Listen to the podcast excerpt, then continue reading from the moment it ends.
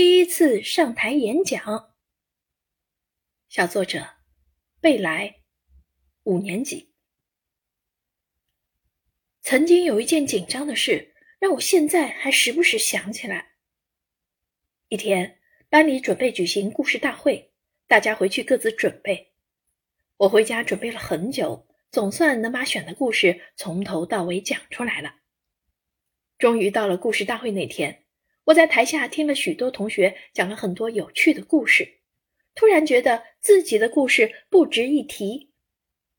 哎，这么不好的故事，还是别上去讲了吧，多丢人呐！可这是我努力准备了很久的故事。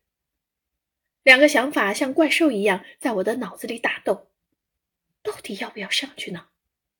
我心里嘀咕着，去了说不定还能有表扬呢。于是便把手举起来一点点，可又觉得讲不好太丢人，刚举起来的手又缩了回来。思想斗争了一段时间，我终于下定决心，还是去讲吧。我重新把手举了起来，神经像绷紧的琴弦一样，紧张的走向讲台，开始讲故事。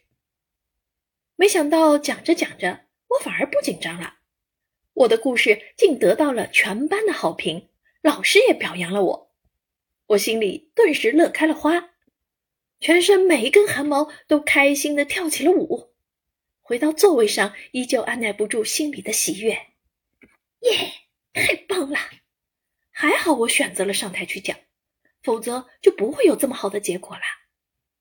我越想越开心，像考了满分一样，激动又兴奋。这件事虽然已经过去很久了。